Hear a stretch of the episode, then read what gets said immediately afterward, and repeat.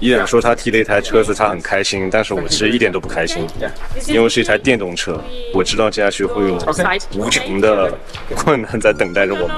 我们现在相当于在那个长安街上 OTA，然 后警察来了，我就说这车正在 OTA，它它是智能电动车，它需要一个小时才能移动，对，真的走不了，对走不了啊没办 法啊，是。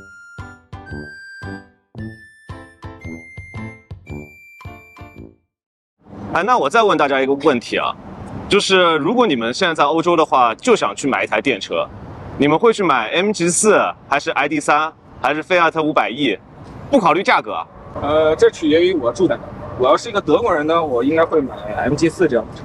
如果我是个意大利和西班牙人，鬼才买这么大车，我肯定会买一个这个 Smart 或者是菲亚特五百的电动版嗯啊、那或者 XEV 嗯去这个没事儿啊定位定位也挺好。如果我是住在挪威的人，那嗯，我可能会考虑红旗或者 ES 吧。我在挪威拍下一张经典的照片啊，大家都知道现在有两个大国，对吧？有点紧张。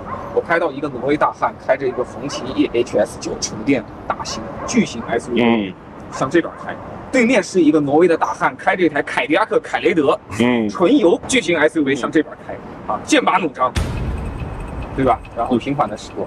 其实我们昨天去经销商那边的时候，也问经销商的销售人员这个问题，就是来买 MG 4的人到底他们平行对比的是哪几台车子？ MG 纯电动的话，他说这边和慢最好是这个， Con meno di 30.000 euro il cliente si può affacciare al mondo dell'elettrico. 三万欧以下就能全完全拿下电动车。呃，Eh, 这个车在市场现在最大的对手是谁？ Ma è difficile trovare un competitor, a livello di 找到 prezzo 一个竞争对手， è la più competitiva in 因为这 assoluto. 个价格已经是非常非常优惠了。 ID 三，大众 ID 三 Volkswagen ID.3 Ma già sono, hanno dei prezzi già più alti, Tesla, Volkswagen, Audi, Mercedes hanno un mercato a parte. Hyundai Kona, ad esempio, può avvicinarsi. 呃，红现代款现代的啊，现代的那一款叫 Hyundai 哪里 Hyundai Kona, Icon 啊，Icon 现代的那款 Icon 也都比它贵，所以他刚刚说的一些 Volkswagen 啊、奥迪啊、Tesla 都比它的价格贵。 Tesla siamo sui 50.000, eh, 开发 Volkswagen 的话 Audi. 至少要从五万欧起，所以说这个万这个是三万以内的，他找他脑子里是没有竞争的。对嗯所以呢，它在这个市场上现在没有竞品没有竞品，啊，我觉得它最大的竞品是它自己太大了，如果它更小一点，它的销量会更加好。有可能。所以如果上汽下一台车子进来的话，它是不是应该去复活一下 MG 3或者是一个小尺寸的 SUV 也可以。对啊，其实它不应该把更大的车型给引进来，它应该去引进一台更小的车型。但呃，MG 三已经 V 市场停产了，对吧？但我想到了一台车可能更适合意大利，呃，他们上汽已经拥有了。那个车的中文名字叫科莱威，名字有点拗口，哦，不中不洋的，但它的英文名字起得非常好，叫 Clever。这边意大利呢很流行 smart，他们 smart，我们 clever，对吧？嗯剑拔弩张，这个是这个这个水雨争锋。 Clever 还比 Smart 更聪明一些，对其实在英语的语境里面，对 对对，smart 那小聪明，大众对，呃就这么定了，我替这个上汽的领导们拍板了。啊，那个把克莱威赶快整到这边来，肯定包销。真的在这边绝对包销，定个两万欧元的价格。对嗯因为那一个才是标准尺寸，更多人会接受。你嗯想那个昨天我们在那个店里，他就说，XEV 作为一个比较新的创业公司的品牌，它知名度未必很高。在这边是啊，XEV 的纯电一个月那个经销商在都灵能卖十五对台，这个车在市场上没有竞争对手，一个月卖五台。嗯 MG 在这边卖的非常好，靠什么呢？油车，它那个 MG ZS 这些油车一个月卖三四十台。是的价格这个可能要重点说一说，因为欧洲这个电车的价格是非常的贵的。这个车在国内的起步价好像就是十二万多的人民币，然后来到这边是要两万多欧，就二十多万人民币这么一个价格。对，昨天我们让 Francisco 猜了一下这台车子在中国的价格是多少，他猜的是多少的价格？ Francisco, I want you to make a guess that how much is this car cost in China? MSRP in China. Yeah, the pricing in China, starting price. Qui so cosa costa, in Cina Cina stessa. 25.000, provo a dire. 来地区闺蜜来地区， Proviamo. 他跟我一模一样的价格，他说两万五千欧至少，两25,000千欧两万五千欧。中国正确答你案，给我看一下哎正确答案是这个。 ，questa è cosa costa in Cina quindici verso quindicimila。 Ah, vado in Cina a comprarla. 好，那我就去中国买一辆车。 他最后的结论就是他要去中国买一辆车，价格差的真的太大了。对，你你在这边拿着一台这样的电动车问当地人，基本上都会猜一个三万欧元的价格啊是，啊。然后我们告诉他，实际上在中国优惠以后就一点五万欧元。对，可能都还差一点点。对，然后 Francisco 就表示呢，他想移民到天朝去。 移民到天朝来，对，政治不正确， 对，万朝来贺。 到我东土大唐来。对，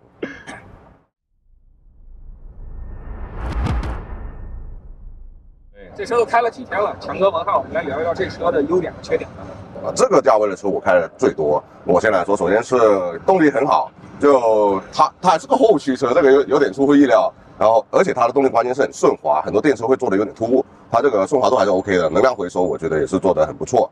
然后低速转向很灵敏，空间这个要表扬。很多电车啊，哪怕搭两个级别的，我一米八三的身高坐在后排是要顶头的。就轿车来说，嗯，这个车我坐在后排还有大半拳的空间，而且腿部空间也很 OK。后备箱中规中矩吧，不算特别大，够用。说点问题，我觉得配置太素了，太栽了。广东话叫做你后排是没有阅读灯的。你这个真的是在中国被宠坏了。就是然后你看看这边的车子速成什么样？全车四个门没有一个那个拉手，就嗯，是你啊见过，有人在后排看书吗？在中国，但是你有时候后排找点东西得开个灯吧。而且我觉得在中国，你哪怕买一辆很便宜的车，除非那个车真的是很很不行的配置，否则的话后排阅读灯。来我来说说一点啊，我们那天交了一台奔驰 S，然后江月是坐在副驾驶上面的。那台奔驰 S 它的副驾驶的座椅是手动调节的，这就是欧洲的车子。欧洲人他不在乎这一些，我我在柏林的时候，我们的老同学李毅开着奔驰的 SUV GLC LC 对，来接我，然后我上了车以后，一看是个大文，心里挺高兴的，往那儿一坐，想调一下座椅，发现没有电动的，是手 动的。然后呢，我又那个，他又给我，他说你也没开过柴油车，开柴油车开的少，来了欧洲了，开开这边的柴油车。然后我拿着他的钥匙，我上了车就想走，哎，结果不走，发现还得把钥匙插插进进去去。哎，这个车还有无钥匙进入、无钥匙启动，那还是 OK。对 啊是啊 GLC 了，你还想要什么？对， 我再说一个缺点啊，就是那个车机，车机呢也还行，虽然说尺寸不大，但是那个空调的操作我是很不习惯。按一下那个空调按键进去以后，它只有两秒的时间给你点，你两秒不点它就退出来了。这我觉得这个是个逻辑的问题吧。我觉得车机体验如果跟中国的任何一款智能车比，这个车机是非常一般的。客观来讲，对无论是导航、菜单，包括它的形状设计，是它的形状设计里面的纵向的高度太小，对导致了在导航的时候你看到的地图的那个可视面积是有限的。然后它的菜单也因此，包括它的键盘，都做的像是一个人拿了个流流星锤给它锤扁了啊，所以它会带来一些操作上的问题。那我但是我们是在欧洲，我们是在欧洲，OK。对，欧洲的大部分车里边是没有屏幕的，有个九十年代的收音机屏幕就不错了。现在新款也还好了，但是也分配置啊，有些低配还还是真的没有。我觉得强哥前面说的这些我都同意，但是看在他在欧洲的这个售价上面，我觉得那些问题都不是问题。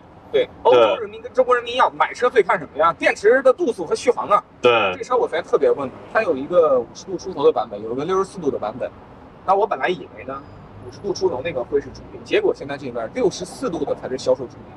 就是都买了这么大、这么高端的智能电动车了，那不得买个长效？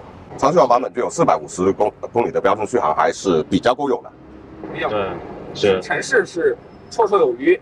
米兰往返都灵呢，你只要不跟燃油车去争锋吃醋就行了。啊对人家开一百八，你老老实实就一百一、一百二。对这边城市也小，我们在米兰开那几天，一天都用不了百分之十的电，就是你开一周都不用不用充我电们。开了两天，在米兰只用了百分之十几的电。对，其实我们如果不会跨城郊游的话，我觉得这台车子够我们用米兰在一周、一周到一周半绰绰有余。用到还车都不用充电。对，是的，但是如果跑高速的话，而且这种高速又跑得特别快，那电池肯定是用得快的。是对的。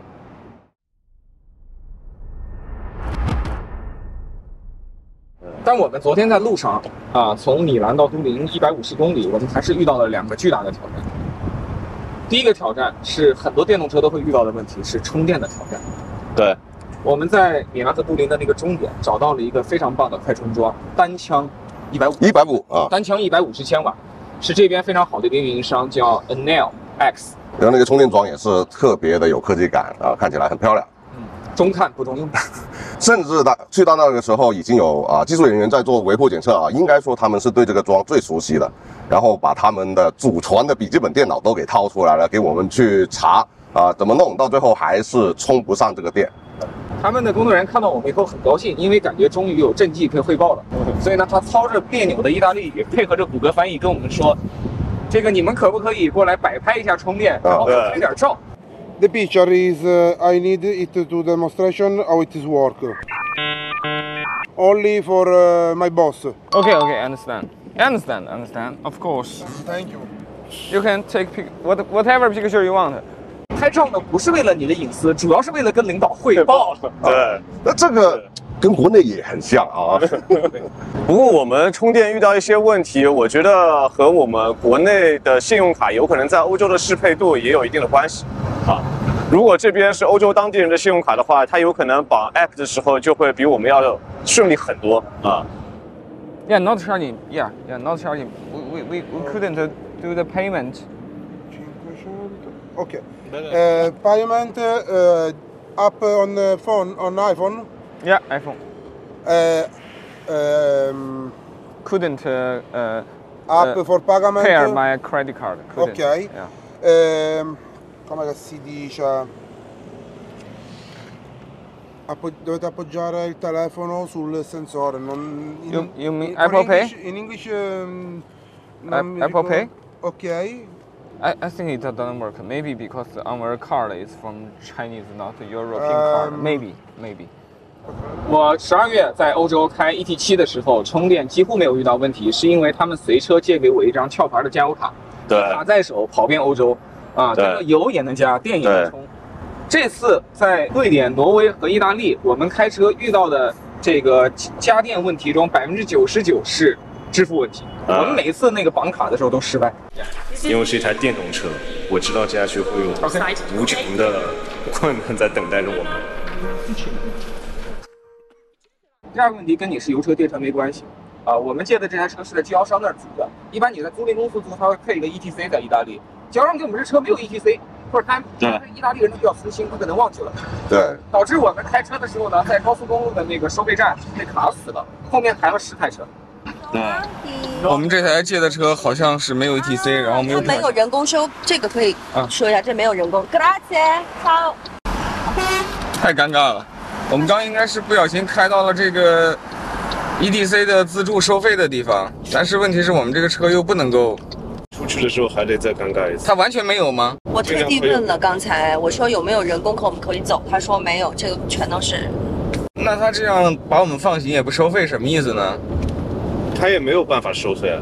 他现在是不想你堵塞交通，对，然后我们那个通过呼叫 help，我们搞定了进口，他就直接放行了。但是从都灵出站的时候，我们再次被卡死。是虽然我们没有选择 ETC，我们选择了一个是 card 的，说的是 card 这个，对对对。但是我们没有就 Mastercard 进入的信息。我我这个我会，刚才那个是一个 bug 啊，这个你慢一点啊。然后它是有个按钮的，你要按一下那个按钮，它会出。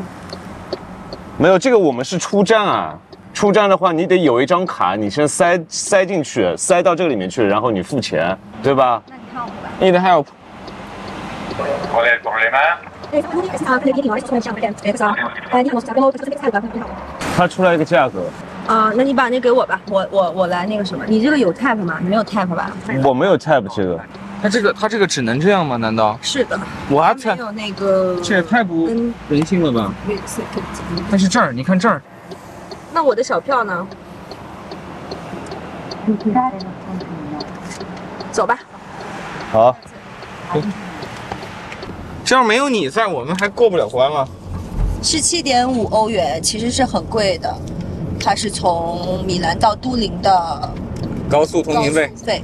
他刚才问的那个问题，我给大家解释一下什么呢？就是说，那你来出米兰高速的时候，为什么没有拿到那个 ticket 呢？对那张卡呢？走错了因为我们也不能说走错，因为那个就是过杆儿的那些出口，我们没有找到人工的拿卡的口，所以我们就被卡到了那边。后面的那些司机，然后人家又很好啊，跟我们说要直接呼救，就是打那个 H E L P help 的那个 button，然后呢，我们就自动被这样子通过了。那现在我们是出不去的，为什么？因为我没有那个 ticket，没有那个票，所以说我们只能再一次去点击那个 help button，然后他们人工的出这个钱。